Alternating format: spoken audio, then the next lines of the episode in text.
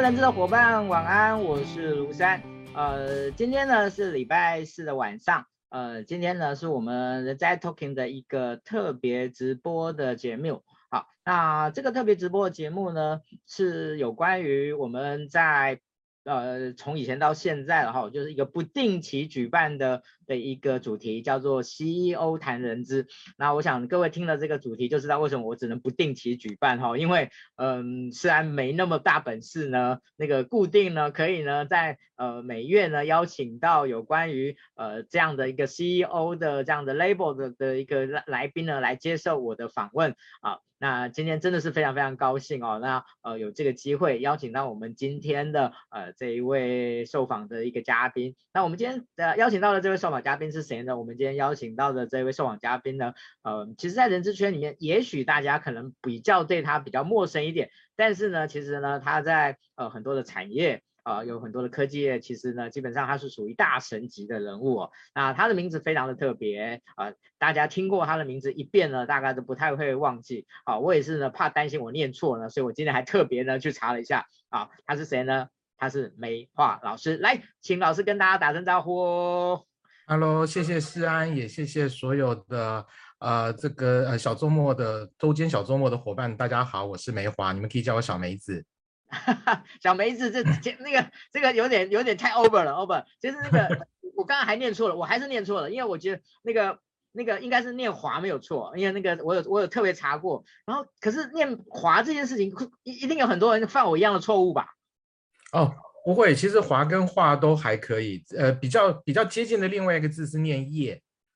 叶的话。哦像火字旁、言字旁就是念叶，是是是是，OK。木字旁、马字旁大概都是念华或者是化，没有错。对，念叶就有一点那个，嗯，点点点啊。好，不管不管，那个呃，今天很很高兴有机会邀请到 梅老师哈。那梅老师目前呢是在呃一家银一家银行，这家银行呢就叫做将来银行，好，将来银行。那大家呢那个。也很关心这家银行，那他最近呢，什么近况如何呢？我想也许待会呢，梅老师会跟大家来说明一下。好，那其实今天呢，我非常非常高兴有这个机会邀请到梅老师来跟大家分享今天的这个主题哦。那这个主题叫做我期待的人资工作者的图像。好，那其实呃，CEO 谈人资这个主题的重点就在于呃，我们很希望呃，从呃 CEO 的角度，让人资的工作者知道。呃，一个公司的高阶，而且是 CEO 这样的等级的，他们是怎么在看待人资工作者的？那我希望呢，呃，让人资工作者有机会呢，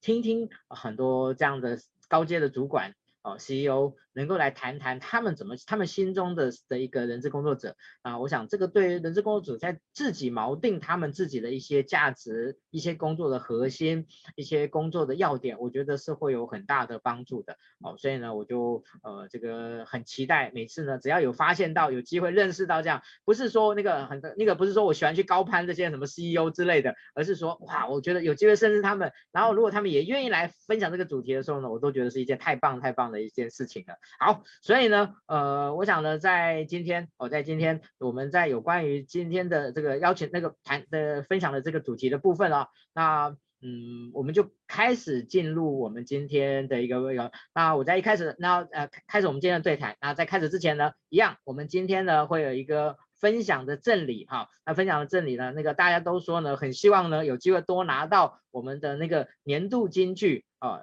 那个大小大事小事都是人知的事的这一个这个环保袋哈，这个环保袋，所以呢，这个帆布环保那个环保袋，所以呢，我们今天呢，这个一样就是帮我们分享今天的直播，然后呢，在下面写上已分享，我们今天在最后我们会抽出两位伙伴呢来赠送他啊这个这这个礼物啊这个小礼物。好，那那个前面开场完了。接下来呢，我们就要来请教一下老师哦。老师，您觉得了哈？我们先来暖小小暖场一下，就是 呃，您自己怎么去看待人资这个工作？因为我想您其实大概我我我估计应该有个二十几年的工作时时间了吧？是，我估计啊哈，那没有没有问特没有没有问特别问老师那年纪，只是我猜想大概至少有二十几年工作了，在这个大大小小的您之前的经历里面呢，一定碰过很多不同的人资。的一些一些部分，好，所以我们一开始前面的部分，我们就来跟您聊一下。首先呢，您怎么看待人资这个工作？呃，我呃，谢谢世安、哦。其实我从大学毕业开始，第一份工作是在苹果电脑公司当 sales，然后一直到现在，所以中间换过十五十五个工作吧。那呃，的确工作超过这差不多二十将近三十年了。那呃，如同刚刚世安说的，呃，其实我觉得在这过去这这么多个工作呢，我想今天我们大概不会特别针对哪一家公司去讲什么，我们就是一个 overall 从我的角度来看。那其实，在过去这么多的工作里面，呃，也必须讲，从以前一开始对于人资伙伴的一个想法，那一直到最近这三五年，其实对人资伙伴的想法是一直有一些改变的啊。那当然也跟自己的职位跟工作内容有点关系，所以一直有在有些不同的想法。那但是我想，就是以我最呃最近这三五年的一个，我其实觉得人资是呃。呃，人资伙伴其实是公司里面一个非常非常非常重要的一个核心的一个基础。那呃，我不知道各位人资伙伴你怎么看待你们自己的工作？呃，我我也有些很好的朋友在不同的产业里面，那他们呃有的时候大家吃饭聊天，他们就会觉得说，哎呀，自己怎么做都吃力不讨好啊。那但是我觉得人资其实是公司里面非常非常，我刚刚讲是一个非常非常非常重要的一个基础，因为我们常常在讲公司发展上面最重要的是什么，都讲是人才。可是，呃，那人才的取得是从哪里来呢？哦，所以其实是人资伙伴这边，不管是从内训或者从外招，或者去塑造公司的文化。所以我觉得人资的工作非常非常的重要。但是很可惜的是，在很多公司里面，其实人资伙伴的重要性是被呃严重低估的。哦，所以我觉得这是一个非常可惜的。所以也希望在今天有这个机会，那透过世安这边。那也可能跟一些伙伴们，大家来共来分享，也鼓励大家，就是你们所做的事情对一家公司来讲是非常非常有价值的。嗯，谢谢那个梅老师哦。你知道听您这样说话，我想那个很多 HR 辛苦的 HR 恐怕都要举一把，就是举一把眼泪，就是说总算有人知道我们了。哦，你们真的很重要，你们真的很重要。对，好，嗯，在。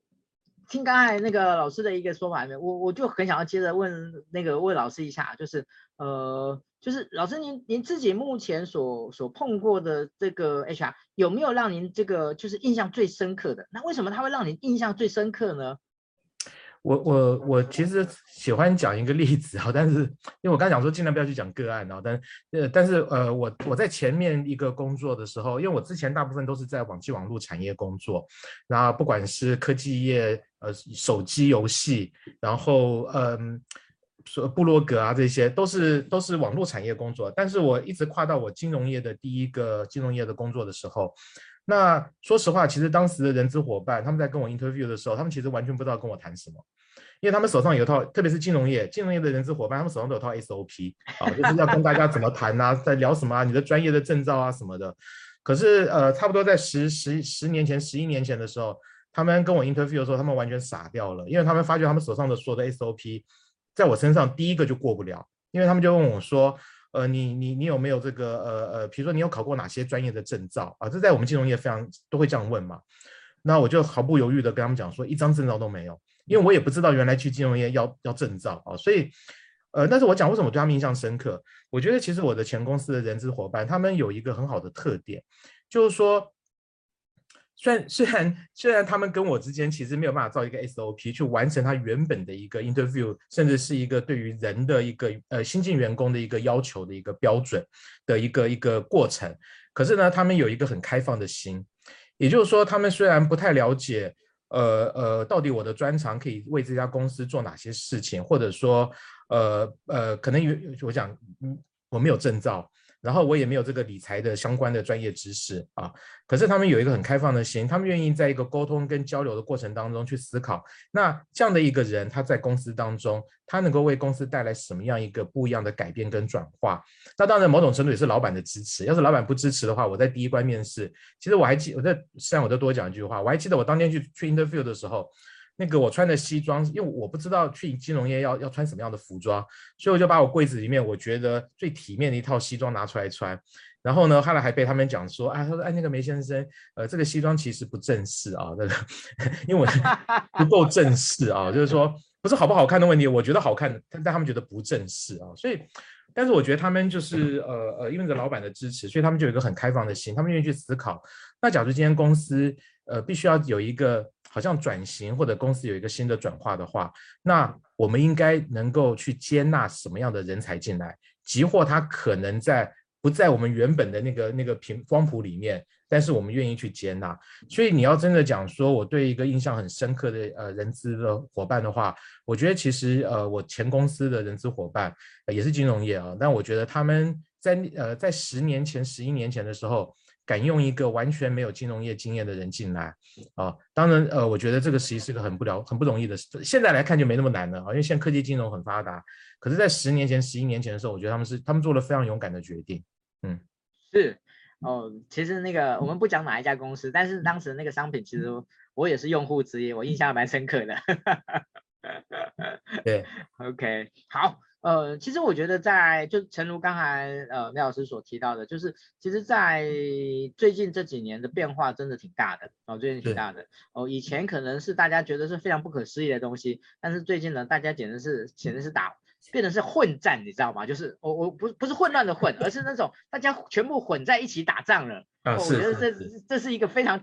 就是。现在才谈跨界已经不是学习不学习的问题，现在叫做谈跨界，是我抢你的市场，你抢我的市场，那看谁看谁谁行啊！哇，这是一个我觉得这真的跟以前真的差别真的挺大的。好，也也因为这样子哦，所以呃，其实我今天呃在之前有跟老师提到，就是说，因为我觉得呃在人资领域里面这十几年来，我们一直有一个很重要的名词叫做策略伙伴这个名词，但是我觉得今天要谈策略伙伴，那先要把策略这两个字搞清楚吧，就是。今天，嗯，我相信有很多的一些很资深的 HR，很用功的、很用心的 HR，大概对策略这两个字应该已经有相当程度把握。但是我相信有更多的 HR，其实对策略这两个字，事实上是有一些呃，maybe 没有那么那么掌握，或者是有一些误解。所以我想今天有机会要，其实那个我我知道老师在在策略的这个这个这个商模这些思考上面，事实上是非常知名的一位老师哦。所以我想说今天呢，就是。偷偷师好，跟老师挖宝，是请老师跟大家分享一下，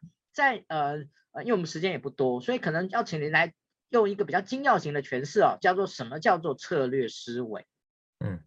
呃，我我我我想我大概分三个部分来讲这件事情。那其实讲到策略啊，那呃，我我先讲怎么去进行好了，我想实战一点，讲一下怎么进行。我觉得策略是因为我觉得施安提这个问题是非常有价值的一个事情。呃，我刚刚讲，其实我觉我我看了很多产业，特别在台湾啊，当这样讲有点不公平啊，但我觉得特别在台湾，人资伙伴真的是一个常常被低估的一群一群很重要的伙伴。但是策略思维的概念是这样子，我觉得它分三个层次来看。第一个层次就是说，呃，人资伙伴是不是真的知道，呃，公司到底一个发展的方向跟目标是什么？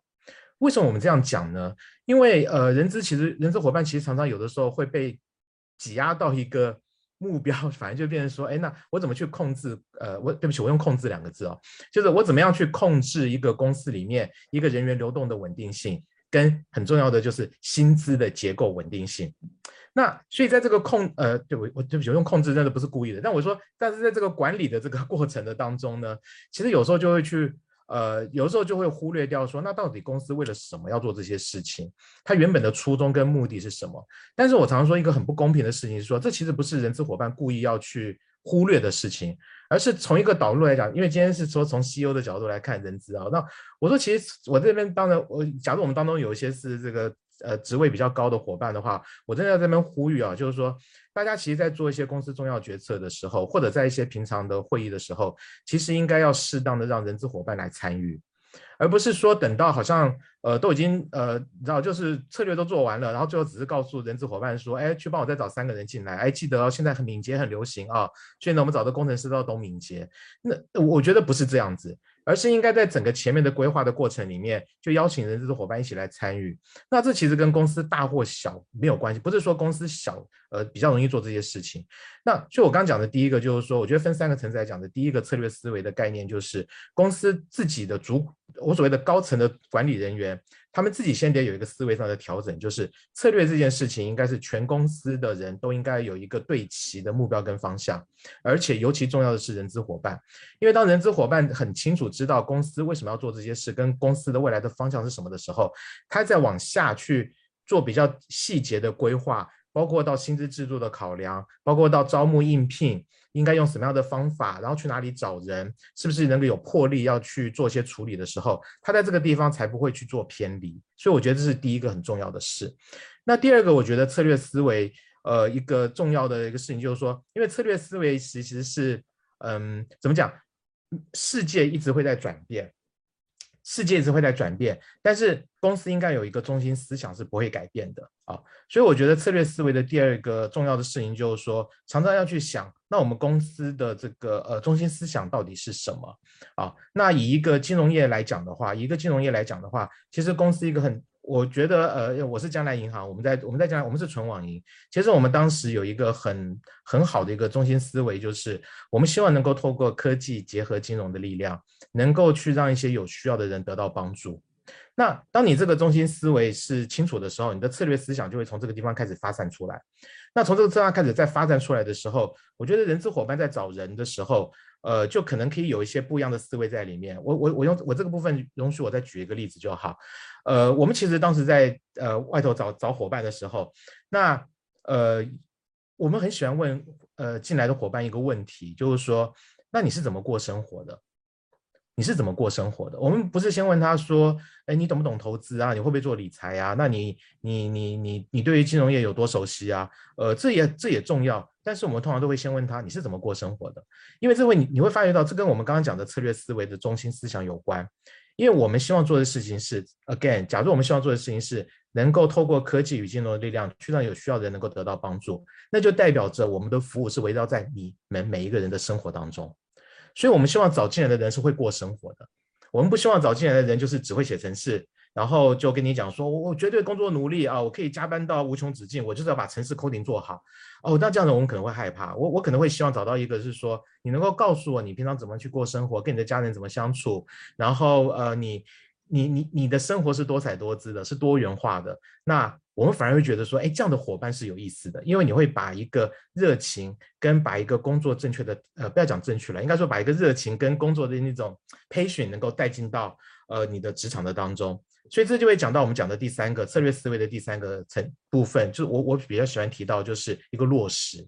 因为一个策略思维要是不能够被落实的话，它其实是没有意义的啊。假如我们一直在打高空，就是说啊，我们要做普惠金融，要做普惠金融，结果我我还是讲以金融业做例子了。假如我们一直在讲做普惠金融，结果我们推出来的产品啊，每一个产品的最低门槛都是要一百万、两百万的存款以上啊，才能够享受到的服务。这个这个跟你，那你前面讲的这么多策略思维都是都是虚的啊。所以东西要能够被落实。可是东西要能够被落实，就跟跟我们讲的，这是第三个要被落实嘛。可是要能够被落实，跟我们刚讲的第二个有关，就是你会不会过生活？你不会过生活的话，你你所提出来的东西当然就是飘在天上的啊。那就跟第一个东西就有关了。那人资伙伴他一开始我们被很。很充分的被告知，很充分的一起来参与讨论。所以，我们以前在做呃产品策略发想的时候，不只是我现在的公司，我在以前的公司的团队里面，我们在做产品策略发想的时候，我都会邀请呃总务总务的做总务的伙伴、做行政的伙伴、人资的伙伴一起进来讨论。那他们有时候就很紧张，是说，哎，可是我不懂存款是什么，我不懂贷款是什么，我都会跟他讲说，没有关系，可是你每天都在花钱吧？他说，哎，对，有在花钱。我说，那有在花钱就对了，因为你会过生活啊。所以，所以你只要会花钱的，你就当然可以来参与我们存款贷款的讨论啊，因为你就是一个很 potential 的客户在那边嘛。所以我在想说，策略思维有的时候也不要，呃，就是我们也不用把它想得太高深，就是说一定是一个什么国外的大师的理论啊，什么五力原则啊，四个 W 呃五个 W 一个 H 啊，然后呃要去做呃敏捷啦，OKR 啦什么，我就有时候不用把策略思维想得这么的复杂啊。那大概就是刚刚这三个呃层次跟执行层面，我想这是呃跟大家做的一个分享。嗯，谢谢老师哦，我讲这非常非常的棒哦，因为其实那个打破了大家对于策略的那个过度高大上的迷失哦，嗯，所以呃，在您您您对一个 HR 而言，您会觉得如果他今天想要呃提升他的一个策略思维哦，您您您就会您会给他什么样的建议？我呃呃，其实我这个建议不只是针对 HR 啦，人资的伙伴，我是针对所有的呃在职场上的同仁。应该说，对职场上的同仁们，是是是，我觉得就是呃，第一个，当然针对人事伙伴有一些特别的。我觉得第一个一个基础，我觉得是逻辑力的逻逻辑力的建立。一个一个逻辑力的建立。什么是一个逻辑力的建立呢？就是说，呃，当我们今天因为在职场上面，你会面对到很多很多不同的，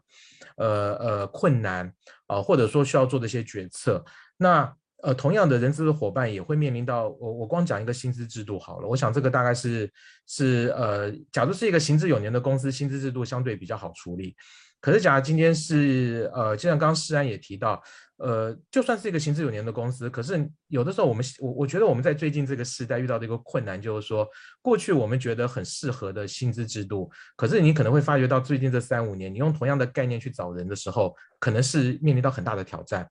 因为刚刚诗安讲了一个很好的点，以我们金融业来讲，我们过去金融业在找人，在所谓在抢人的时候啊，那。我我们我们都是在金融同业里面找来找去，抢来抢去，哇！可是我们现在发觉，跟我们在抢人的是谁？现在跟我们在抢人的可能是虾皮啊，可能是全联啊，可能是全家啊，可能是一些做这个区块链、元宇宙的公司，哎，在跟我们抢人呢。啊，可能是一些科技公司，哎，在跟我们金融业抢人呢。所以我觉得第一个讲到说逻辑力为什么重要，因为你在面临到这些规划的时候，那。你怎么样能够去有系统的去做分析？说，那我们今天又回到刚刚那个策略思维，我们怎么今天去把最重要的事情能够拉出来？那这个时候有个一二三的逻辑能力的分析，那就会对自己很有帮助。那怎么去建立这个一二三的逻辑分析呢？我我像我自己的一个习惯跟方法就是，反正我遇到什么事情跟什么问题，就像刚刚诗安问我说，哎，那你觉得策略思维？啊，当然这个我之前一呃，因为这题目我先看过，所以我之前有些想象，有些。准备，但是一般大概我遇到任何的问题，我大概都会先跟他讲说，哎，我们从三个方面来看这个事。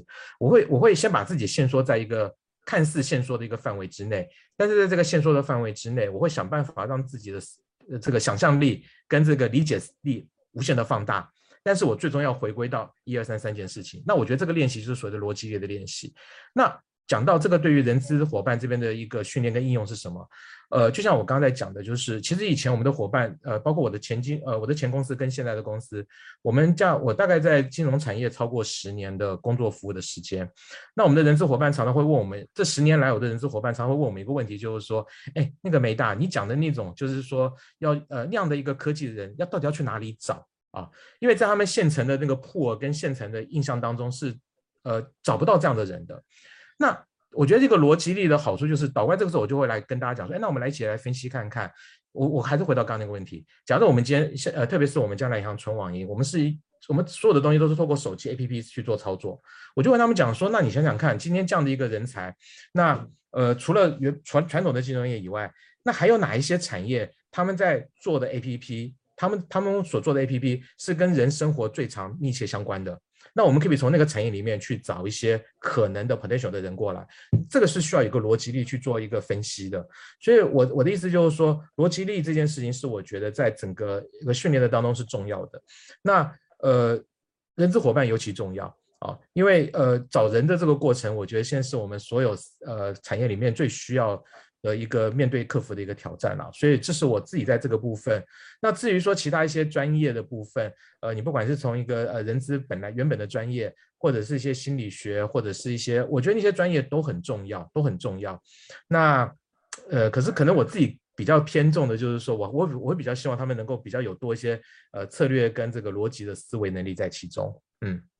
是好。呃，在您目前呃所经历过的这些公司里面，嗯，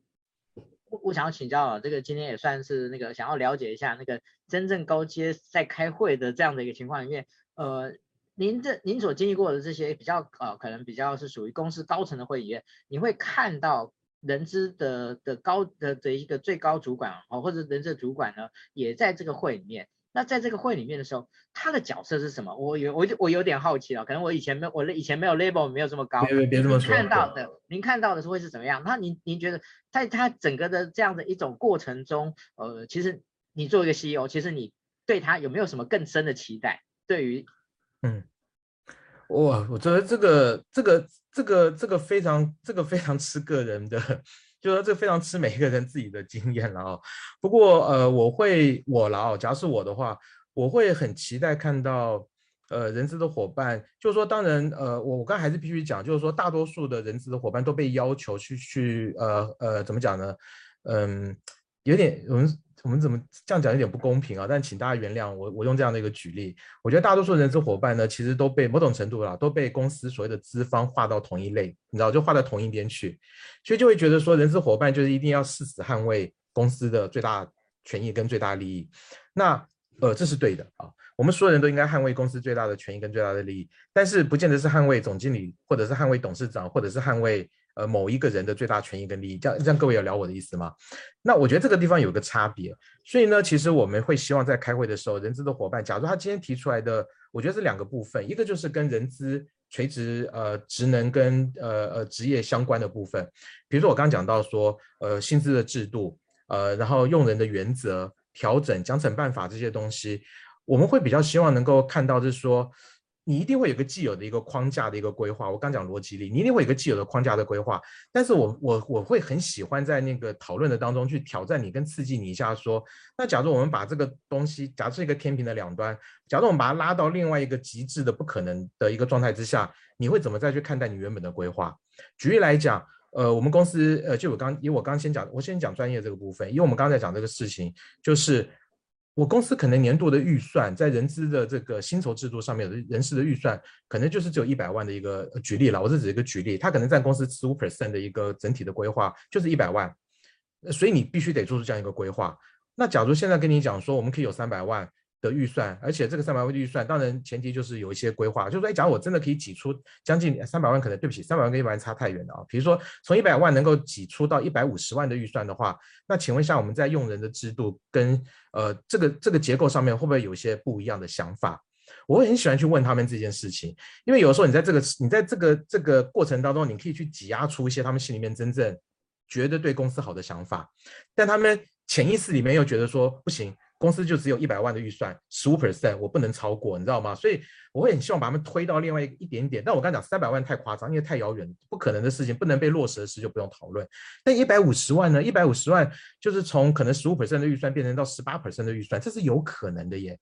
哦，特别是在一个高阶会议里面，我们就会很想来讨论这个。那可能在他们提出一些规划的里面，我们再会回头去检讨说，那我们公司要不要试着勇敢一点，看看往那个方向再推进一些？我觉得这个对公司是健康的，这是第一个部分。那第二部分就是我刚刚在讲的，就是我会很希望，呃，其实以前我我自己的经验就是，我们其实，在不是呃人资专业相关的会议上面，我们还是会很喜欢问人资同事们的一些问题，就是我刚才讲的嘛。我们在做产品，我们就会问你们。然后啊，他们都很紧，我刚才他大家都很紧张啊，而且都没有一个人喜欢被老板这样子 Q 到的，都很紧张。可是，可是有的时候，我我再举个例子，像我们之前在讲，但但这不完全是人资啦，我们之前在讲说送赠品这件事情，比如说哎开户啊，或者是怎样，你知道站在我们这些呃做产品规划做很久的人的身上，大家想来想去就是说，哎，那我可不可以再多给你，比如说呃呃，来我们这边就多多给你一 percent 的这个利息啦啊，当然我们想来想去都在这些事情上面。那我们有另外一些伙伴，包括人资开，包括我们财务的伙伴，哦，总务的伙伴，他们就忽然间有一个妈妈，她就讲了说，呃，哎，那其实我倒觉得说，因为我们有个股东是全联的啊，他就觉得说，哎，那其实你多给我一 percent，说实话，一 percent 的利息算起来，可能一个月啊，可能也不过就十几块，说实话啊，因为大家都是小资嘛。可是他说，哎，假如你送我两颗鸡蛋，我会觉得比较有感觉。哎，我们就觉得说，哎，这个建议很好，哎，而且这个建议是我们这些做。呃，很多我们做金融伙伴的产品，对，做产做金融产品的伙伴们，他们挤破头都想不出来说，原来可以送鸡蛋哦。可是，所以为什么我说我们会找一些非专业的，呃，非本职专业的伙伴？所以我觉得人资伙伴有的时候，假如公司有机会请你们一起参与一些高阶会议讨论的时候，你们也不要觉得很紧张，说，哎，会不会我讲出来的东西会被人家笑或怎么样？呃，假如公司能够去接纳一个开放的文化的话，我觉得你们的每一句话，你们的参与对公司来讲都是重要的。嗯。是，谢谢呃苗老师啊。其实我那个谢谢苗老师刚才可以，那就是能够对于呃这样的一个情境呢，啊、呃、您的期您作为一个 CEO 的期待哦，那个那个直言不讳哦。其实确实对于很多 HR 而言，呃 HR 的个性其实大多数是偏保守的哦，漂亮。但是呢，我我现在非常喜欢就是鼓励一些呃很很大名大放的的年轻伙伴加入 HR 哦。嗯、那只是说这些 HR。在一开始做做 HR 的时候呢，会稍微呃，就是辛苦一点，然后稍微辛苦一点。但是我觉得那个等到他们呃发挥他们的价值以后呢，我就觉得，哎，他们其实在未来上面，未来就可能会呃更能够成为您期待的这个人资工作者的这样的一种一种一种 potential 哦，我觉得这是这是我这这些年很努力一直在在做的一些事情啊。有时候碰到一些年轻伙伴，呃，就是可能一些比较天马行空的想法被那个老板打枪的时候，我说是他没有眼光，不是你不好啊。你千万不要不 不不不不不是啊，我这边还是要帮这个呃很多老板也要讲一句话，就是我刚刚前面讲说有个很重要的事情是呃想法可以，我觉得天马行空不是问题，但是天马行空的想法还是要去想想看怎么样落实。对啊，就是说就是说，因为以前呃我这我讲对不起，我插个我就插个话讲，因为以前我在我另外一个公司里面，哇那个时候呃应该说我前公我曾经有过一个公司是在易贝集团。那你知道早期易贝集团他们的员工福利简直是一个业界的典范哦，就是你想象中那种什么花呃爆米花机啦，满柜满柜的零食可乐啊这些，哇，这应有尽有这样。所以我其实曾经在一家公司的里面的时候，他们就觉得说，哎，那我们要像就我们人资的伙伴了，他们就说我们也要像那个易易贝一样，像 Google 一样哦，就是说我们要买了满面的这种东西，然后那个咖啡机要买最好的咖啡机哦，然后还有自己的那个整个冰柜打开全部都是可口可乐跟百事，你就是呃就跟那个。呃，七喜就是可以随便喝，不要钱哦，是不要钱的东西哦。那，但是我我所谓的一个可执行性就是说，呃呃，就是说，可是有的时候我们要想想看，就就我刚刚为什么前面讲策略思维，你要先从了解到公司的整个文化跟整个要做的事情来看，你这样子一直发展到最后的可行性，其实就会知道说，呃，有的时候其实可能真正激励人心的。你知道，其实 eBay 跟呃，像我以前在 eBay 跟 Google 他们公司，还有 Apple 也是啊，他们其实提供很多这种东西。其实它的目的不是在于让你免费吃东西这件事情，他们其实是一个企业文化的延伸。所以我的意思是说，假如你们的企业文化没有办法做到这样的事情的话，你摆了整面的可乐墙，其实员工不会留下来哦。所以我的意思就是说，有的时候有一些。很很很 crazy 的想法，我们觉得非常的棒。但是有呃，为什么逻辑很重要？就是我们要来想想看，那它的可执行性是什么？它如何被落实？那它有没有符合我们原本公司的整个策略思维？但是我完全同意刚诗安讲的，因为有的时候呢，其实是我们这个年纪的人啊，我们我们真的有时候脑袋太保守了，所以我们也很喜欢跟一些年轻的伙伴多聊聊天。然后呃，像最近很流行的元宇宙嘛，对不对？像现在很流行的加密货币，这其实我们都很希望从年轻伙伴的角度。呃，或者说从一些比较创新的伙伴的角度来思考这些事情，嗯嗯，谢谢梅老师啊。那个，其实我们下半场的一个题目呢，在上半场快要结尾的时候呢，老师有稍微提到。就是有关企业文化这件事情。那呃，大家都知道，老师其实是早期是在外商公司工作，然后后来才转到本土。那其实我我我每次认识很多从外商转本土的人，他们都会跟我讲说，他们在转化的过程中呢，其实呢最大的挑战就是那个 culture shock 的这件事情。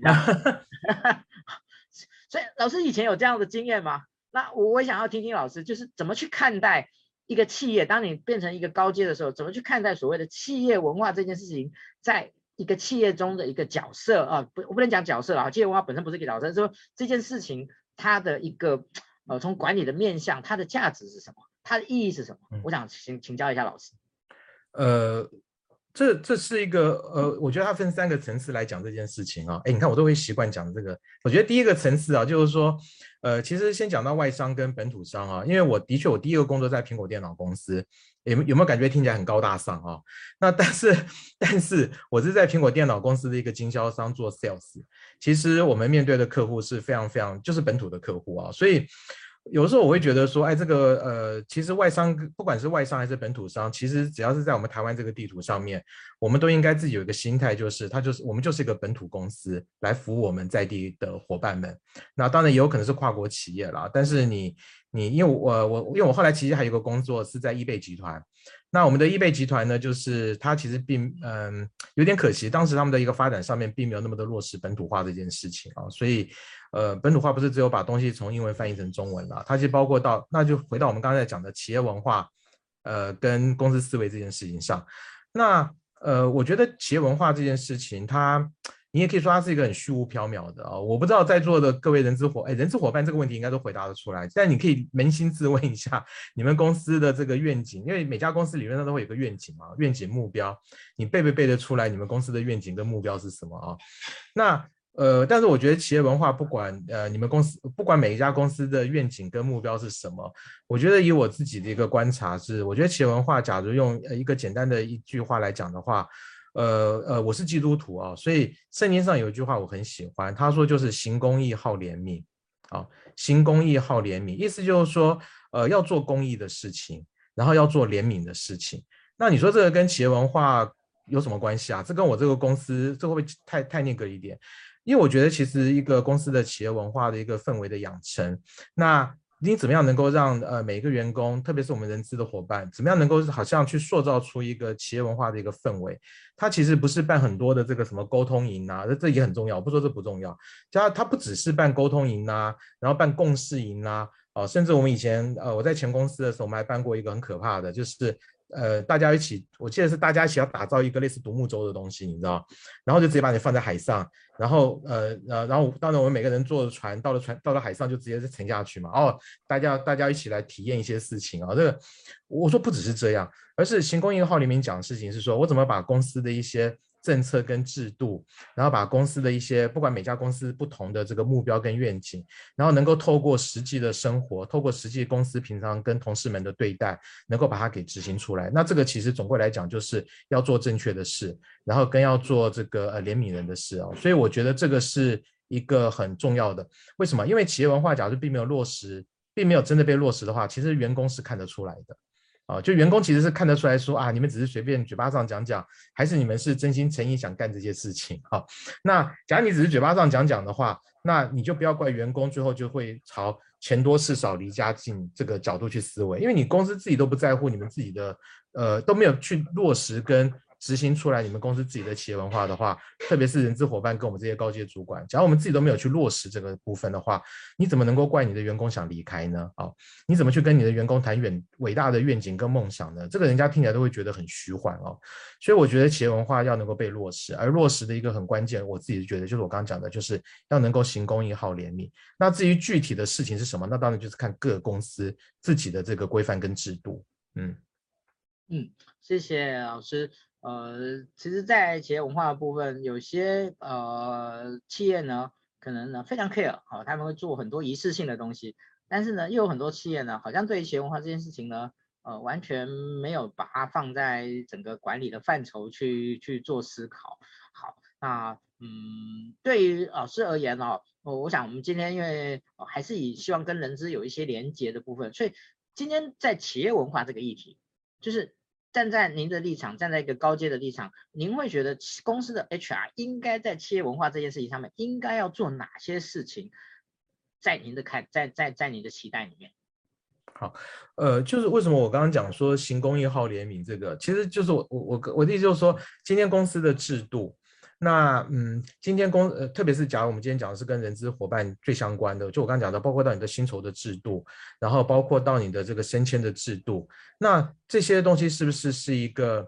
呃，因为我我当然知道从一个管理者的角度来看，像我们以前最常干的事情，我想各位人资伙伴应该都常常被我们压迫的去去压迫大家。其实我们都会讲说啊，这个年，比如说现在快哎，今天十二月了嘛，我们快年年底快到啦。不现在，我想现在大家应该有些可能考绩都打完了嘛。这在打考绩这个规划的制度过程当中，人事伙伴可能就会很不得已的定出一个，就是我不管怎么打了，反正你们部门了哦，就拜托了哦，就是最后一定要有个三趴五趴，就是在那边垫底的嘛。那我刚才讲到说，呃，为什么讲说一个企业文化，一个行公义好怜悯？当然有的时候公司制度是必要的，因为你你你你毕竟还是需要能够去。让一些真的是呃认真工作的伙伴，他能够被适度的要表扬，不管是在实质的薪资或者是口头的加冕了、哦，这是一定的。所以你难免要能够去定出一个标准在那个地方。但是我刚刚讲说，人资伙伴在这个地方还能够再多做点什么事情呢？就是有些东西它是文化，它有些东西是一个文化范围塑造出来的。也就是说，其实三趴五趴这个事情，假如我们今天。的讲法都是说，因为做不好的就是最后的五趴。假如我们是用一个这样的一个方法去沟通的话，那我觉得这个就不是我们刚才讲的一个行公义跟好怜悯。那但是当然，呃，一定会有一个每个人的专长、呃能力的贡献度有关。所以我觉得可能是可以更多的从这个角度来去做沟通。但是我觉得这个就是我们的人资伙伴对于企业文化自己本身是否认同跟。呃，认真去去看待跟规划这些事情。刚刚世安问了一个很好的，讲了一个很好的，我觉得我也是从一个呃管理者的这个阶层角度来来跟大家做一点点分享。对不起，我用这样的一个字来讲，希望我没有别的意思。但我的意思就是说，嗯，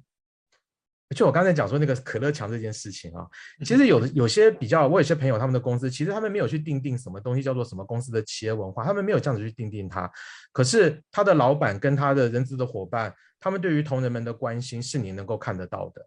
所以我的意思是说，几乎他没有定定出一个什么八股的口号放在那个地方，可是你能够看得出来，老板对于一些事情，举举个例子来说嘛，遇到台风，像我们前阵子，呃呃，因为这个 COVID-19 的关系，我想也很多人资伙伴都在规划如何做在家上班这件事情。公司的文化在这个地方怎么样能够被具体的呈现？它是一个八股的东西的一个教条还是什么？你可以，我们可以怎么讲？我们可以比照公家机关去定，对不起啊，这公家机关就是我们可以去比定定出一些很严苛的标准啊，那。但是一个公司的一个文化的一个呈现是什么？像我们呃最近这一个我们现在的公司有个是呃呃有一个同仁是孕妇，那其实呃你你怎么在把公司的一个关怀在有怀孕的这个伙伴身上能够有更大的一个？所以你本来照公司制度，你可能只能够在家上班多少天多少天，因为孕妇的关系可以再延长多少天多少天。但是你们从一个更开放的角度来思考，就是说。啊，她就是孕妇，她真的有这个需要，她其实真的可以不需要舟车劳顿，再加上现在网络事情都可以去处理这些事情的话，为了她也为了她未来孩子的好，我们是不是就干脆放她一个更，呃，是不是给她一个更大的方便，让她能够在家上班的时间能够比所有人都更长？她其实不是一个制度或者是一个八股的东西喊得出来的，可是当你的老板跟人资的伙伴愿意在这个地方去给出一个弹性出来的时候，其实公司的同仁们就会感觉到说，哦。公司在讲的企业文化是完整的，这就是我刚才讲的一个行公益跟好联名的一个具体的呈现。嗯嗯，谢谢，没有，可能我讲的比较多，不好意思。不会不会不会，我觉得那个大家都想要听梅老师讲话，大家都不想要听我讲话。对对，别这么说。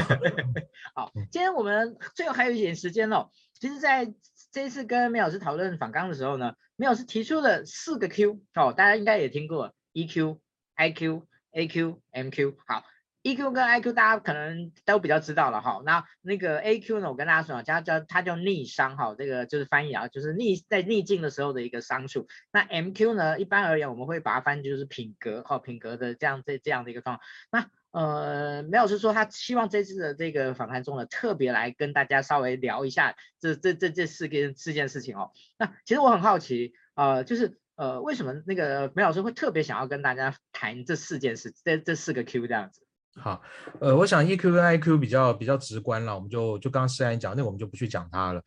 呃，其实我自己的观我自己的观察是这样，因为我我真的觉得人资伙伴，其实其实我觉得公司里面像是人资啦、总务行政这些伙伴，呃，做行政管理的，我觉得都很辛苦，因为他常常就是我刚才讲的嘛，他夹在一个公司的决策跟同仁们之间的一个，你你真的真的有时候讲起来真的是两面不讨好，就是说好像好像。多帮公司，呃呃呃，反过讲，你们大家都知道讲什么？他是一个很两面不讨好的角色，那又辛苦，所以我会更加的觉得说，呃。这些行政伙伴们，特别是人资的伙伴，呃，各位伙伴们，我觉得你们的 AQ 跟 NQ 在这个部分，其实是呃，可以再去多多留意自己在这个部分的一个发展，或者说怎么样能够呃适当的帮助自己能够有一些提升。因为你们，因为我们人我们这边会接触人资伙伴这边会接触到非常非常多同仁的这个呃，比如说同仁们的负面的情绪，那些负面的情绪其实有时候不是针对你，他是对于公司，甚至有时候就是对于老板的一个投射。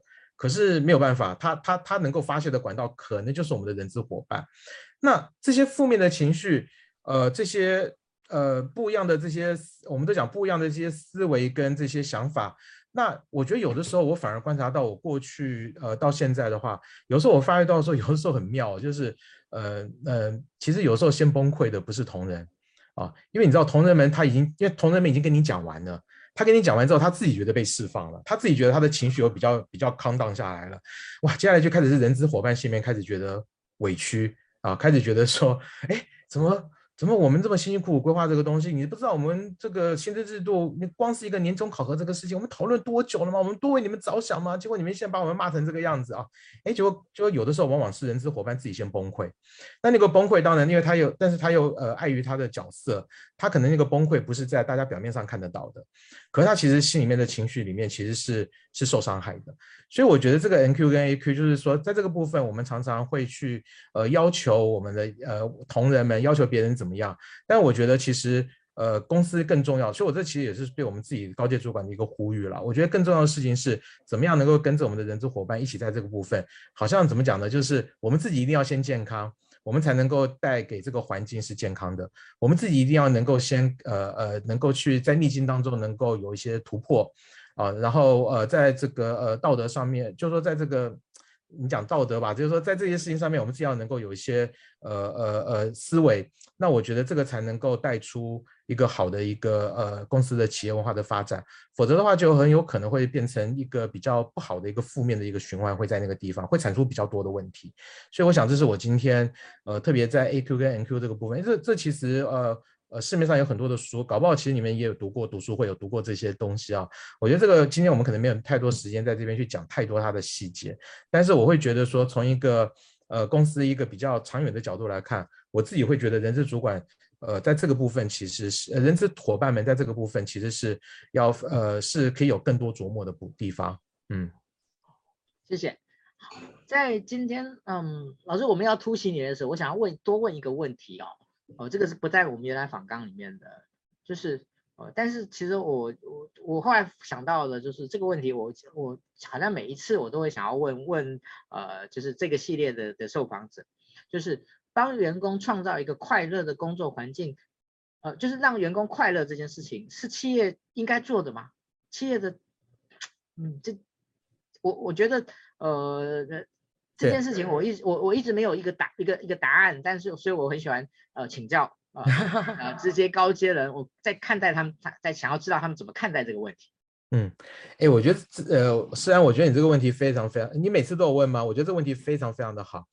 呃，我我必须讲，这也是随着时间的改变。早期啦，早期我们都会讲说，我们希望公司好像能够呃塑造出一个家的感觉。我不知道各位有没有听过这个事情，就是哎，我们希望把公司塑造一个家的感觉。那嗯。但是我我我我讲，我从这个角度来讲这件事情，就是说，但是你会发觉到每个人对于家的定义都不一样，所以你你怎么去把公司塑造出一个家的感觉？我我我我是一个我是一个很我我我觉得啦，我觉得我是一个相对热情跟跟跟愿意跟人家分享的，然后不管是在言语上，在表现上面，我都是很热情的人，这是我觉得家人的关系应该要有的一个范围。那可是有人可能会觉得说，哎，家人的关系就是你关心我，我知道，但是呢，我默默的做事，你不要来烦我，这也是一种家人的关系啊。所以我要讲的事情是说，呃，你刚刚那个问题，我觉得就问的非常的哲学，而且问的非常的好，是说，呃，我们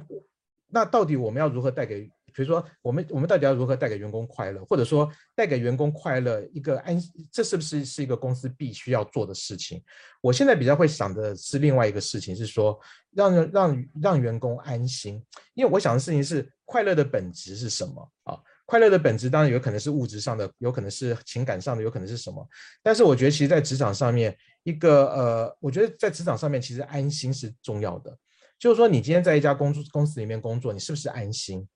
那这个安心当然有很多层次啊，这个公司的发展让不让你安心？那这个公司的职场呃会不会有些危险在里面？它是不是让你安心？啊，是包括上下班呐这些，包括呃上下班的交通，甚至包括到上下班的时间啊。那我觉得这个反而我我所以我觉得从某个层次来看，我觉得至少公司或者是人资的伙伴在设想一些制度的时候，这个部分是要让。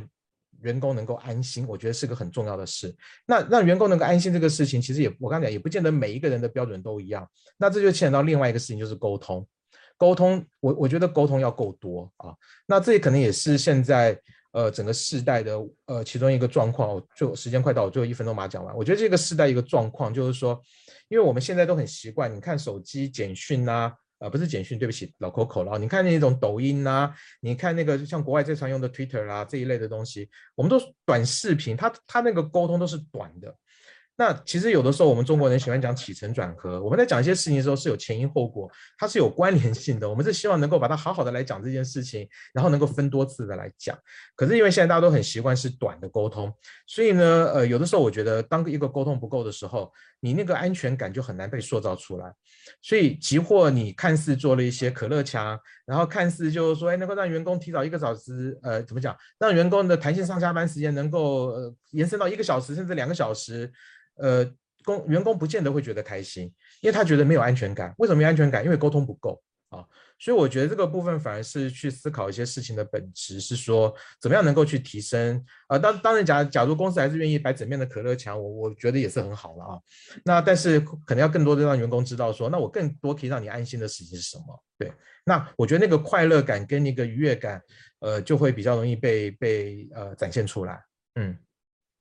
了解，谢谢梅老师啊。嗯，其实其实我我因为我我。在刚才呢，我突然就发现，哎，我好像漏了这个问题哦。那我因为我觉得每次听这个问题，其实都可以看，都可以听到，呃，每位受访者在这个问题上面的一个。呃，很深刻的一个一个思考跟轮廓，他们绝对不会很单纯的就回应一个一个答案这样子哦，所以谢谢那个梅老师对这个这个问这问题的的一个回应哦，我觉得真真的是很真的是太棒了。好，那呃，在今天的一个最后呢，呃，我待会会有一个小小的 echo 的的那个那个的 ending，然后呢，在今天最后呢，我想要请教老师，就是如果从未来的角度。从未来的角度，您觉得可以呃看到的、期待的未来人资工作者的图像是什么？嗯，就是如果用今天你的很习惯的说法，就是我有三个哦，那 那这样的一个一个一个一个框架吧。好，那让让让老师稍微思考一下。好，那我呃我来做一个小小一点。哦，其实我觉得今天老师呃，其我我也不瞒各位，其实我跟老师的接触不多哦。如果今天严格讲起来的话，呃，我们。真正今天线上我不是我我不知道算不算是真正面对面了哈，那呃我们其实真正第一次见面的是在那个去年的清大的那个呃的一个论坛上面，我们第一第一第一次见面，好那。呃，那一次我担任主持人，然后我发现到，哎，老师那个真的是，呃，反正就是我也很安心，就是我丢什么球，老师都接，都可以都可以接得住这样子。哎，我就我那时候就对老师印象非常的深，非常的深刻。好，那后来那个也很主动的跟老师认识。好，那在这这一年多的时间里面。老实说，互动并不多，但就是偶偶尔有一些有一些有一些呃互动，但是呢，呃，就会关心彼此的这样的一个一个一个一些可能脸书的一些一些状态这样子。好，那呃，但是其实我今天可以更感受到的是，嗯，我觉得老师是一个就是感觉非常非常的温暖，然后在看待很多的事情上面，呃，其实很呃。不会像是一个，我们说科技男可能是比较比较 是属于呃很犀利的，然后或者是比较比较那种那那那在很多的事情上面可能是是比较就是呃一分呃可能是比较一分为二的之类的，呃可以看得出可以感觉到老师对很多东西，对于很多的模糊地带的一种一种保留，呃一种深刻的一种体谅啊、呃，以及对于呃就是呃人的这样的一种。温没有，其实就像你刚刚提到的，HR 要要要是一个温暖的人，然后这个我觉得这个，我想对于很多很多的 HR 来讲，嗯，可能会可能以前很大说说 HR 就是，但是现在好像反而以前大家不会被特别强调这件事情的，哦，但是我今天呢听您说，其实我今天下午在跟一个一个一个一家公司的 CEO 聊的时候，他请我帮忙介绍一个 HR，他第一个条件就是说我要一个温暖的 HR，我其实有点下课，我说嗯。好，我了解了。OK，好，那其实刚刚老刚刚老师有提到有关于那个沟通，就是在最近，尤其跟很多年轻的伙伴在现在短视频啊，其实我后来在最近这一段时间，我也发现到，就是呃，以前我以前是期待那种沟通起码要半小时、一小时的这样的，可是我觉得现在很现在现在人很少，有时候真的很难播出这样的时间。那我后来，而且很多年轻的伙伴可能他不耐于跟你要沟通这么久。啊，可能会不耐于那个，所以我我后来发现到，我慢慢的，其实这已经一个我我不知不觉演演变出来的一个习惯，就是我会做两三分钟的短沟通。没错，但那个短沟通的深度是是有一点点深的哦，不会说是好像只是寒暄而已。哦，那我我觉得这是一件很以前很难做到的事情。以前我们一定说，要么就你如果你时间很短，你就很难做很深的沟通；那你如果时间很长，你才有办法做。那我发现到现在的人已经习惯于在很短的时间里面做做一个不算浅的短沟通，我觉得这是我在这最近这段时间发现到一个很有趣的状况哦。我想刚好 echo 一下刚才老师的一个说法，也分享给其他的今天在听直播的这样的一个一个伙伴。这短沟通是我发明的哈，不，我这这个不是不我我们那个说算我胡说哈，并没有并不是说有一个什么理论之类的哦。那个在这边跟大家说一下，好，谢谢老师，您最后对于未来 HR 的图像。好，那个首先还是要讲一下，真的非常谢谢诗安，还有谢谢各位伙伴今天晚上的时间。那 Echo 像你刚刚讲的短沟通，我觉得哎，这个你可以把它发展出一个理论呢，因为就像我们刚刚讲的，我觉得这个其实这搞不好才是。这是对的，我先讲这是对的。好，我个人觉得，那我呃我我对于未来的呃应该说我对于将来的整个呃人资伙伴的一个工作者的图像的一个期待，那我我刚想了一下，其实还是我刚刚前面讲的一些内容的可能一个总结吧。第一个就是我觉得呃当然了要有一定程度的专业啊，还是要有一定程度的专业，那但是不用到非常的呃。是应该这么讲啦，是否有十年、二十年的工作经验跟两年、三年，我觉得它不重要，但是它是要有一定的、一定程度的专业，因为现在有太多自学跟进修的管道，像你们的读书会啊，这个我觉得这都非常好的，所以倒不见得要找一个十全十美的专业能力的人，我觉得就是一定程度的专业，这是起码的，我们每个人对工作的尊重应该要有。那第二个呢，就是我真的希望，呃，未来的这个呃期待中的人资的伙伴，就他他还是我刚讲，他是一个能够过生活的人。他他是真的是要能够，我我不希望他每天自己都加班到没穷没没就没日没夜的，呃，他这样干，他一定也是把所有其他的员工操到没日没夜哦，所以所以我希望他是一个会过生活的人，因为他是一个会过生活的人，我们刚刚前面讲，他才知道怎么去关心，呃，办公室里面其他的同事，在制度上面怎么样能够去拉出合适的弹性，然后在必要的时候如何去跟。呃，公司的主管们能够去做 negotiate，去呃，不是为，因为目的还是要为公司的利益最大化，所以有时候拉出弹性，这是对的啊，而不是照着董事长、总经理或者是我们这些高阶主管，呃，单一的想法。所以要上一个会过生活的人才能去观察到这些事。那第三个，我觉得就是回到我们刚讲的四个 Q，但是总结来讲，我就是讲的是行公益跟好怜悯，因为行公益、好怜悯才呃，不管你是。呃呃，有没有一个宗教的信仰，或者是你一个自己的一个信念啊？我觉得不管是宗教的信仰，或者是你个人的信念，我觉得都可以让你把行公益、好怜悯，呃，这两件事情能够做得好。那这是我期待的一个未来或者将来的一个人资工作者的一个图像吧。嗯，谢谢大家。谢谢老师，谢谢啊、呃！我想今天大家呢有很深的感受。呃，在今今天最后一样，今天老师这么棒的分享，欢迎你把它分享到。更多的地方，让更多的人有机会听到今天老师的这呃，对于一个 HR